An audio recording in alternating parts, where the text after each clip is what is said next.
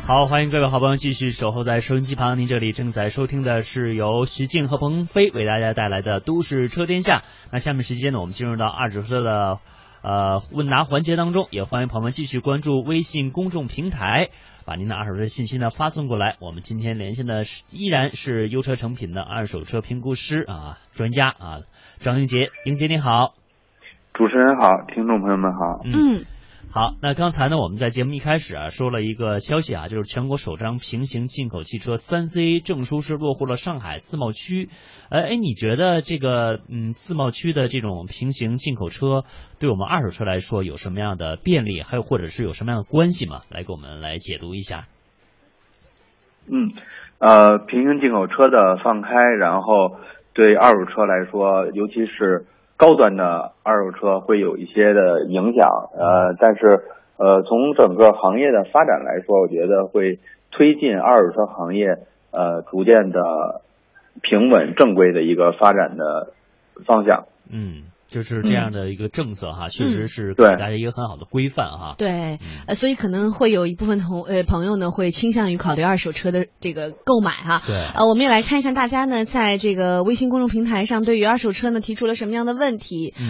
呃，一位叫做桑晒杰的朋友提出的问题呢是，呃，这个到这到时候我们再看哈。对。啊、呃，我们来看这个比较二手车的深圳的朋友哈。嗯他叫什么？乡野村夫哈、 啊。对。他说：“主持人好。”他说：“在深圳买车上的东莞牌，嗯，呃，提车都快一个月了，可是 4S 店呢还没给我绿标，呃，问了就说要等，请问正常吗？嗯、这个呃是一个关于买车的流程，这样英杰熟吗？”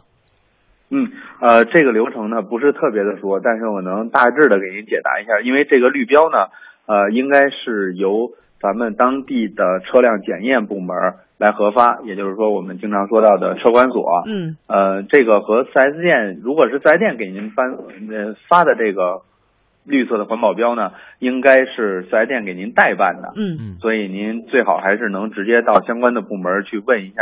具体的情况，嗯，对。不过刚才我呢也上网搜了一下，我们看到这个深圳呢，好像很多朋友反映说，确实是。呃等的时间挺久的，嗯有说三个月的，有说四个月的，反正时间都不短，所以咱们耐心等一下，然后再问一下啊。所以说这也涉及到大家买车的一个这个国标的问题哈、啊。对对对嗯、这个北京现在是国五还是国四标准？国五了啊。嗯、那所以说，对于二手车买卖的话，咱们应该注意什么呢？比如说之前的国二啊、国三啊，现在有什么样的限制没有吗？嗯嗯呃，现在二手车还是会有一些限制，然后呃，虽然在。我们大家经常听说的国八条里边已经呃要求各地对二手车的一个限迁进行解除，但是现在还是会有一些城市在逐渐的解除。嗯，呃，目前可能大大致上我们能够知道的，可能国四的排放标准的车辆，嗯呃，还是在对在这个市场上流通起来还是不会有太大的阻碍，但是国四之前的。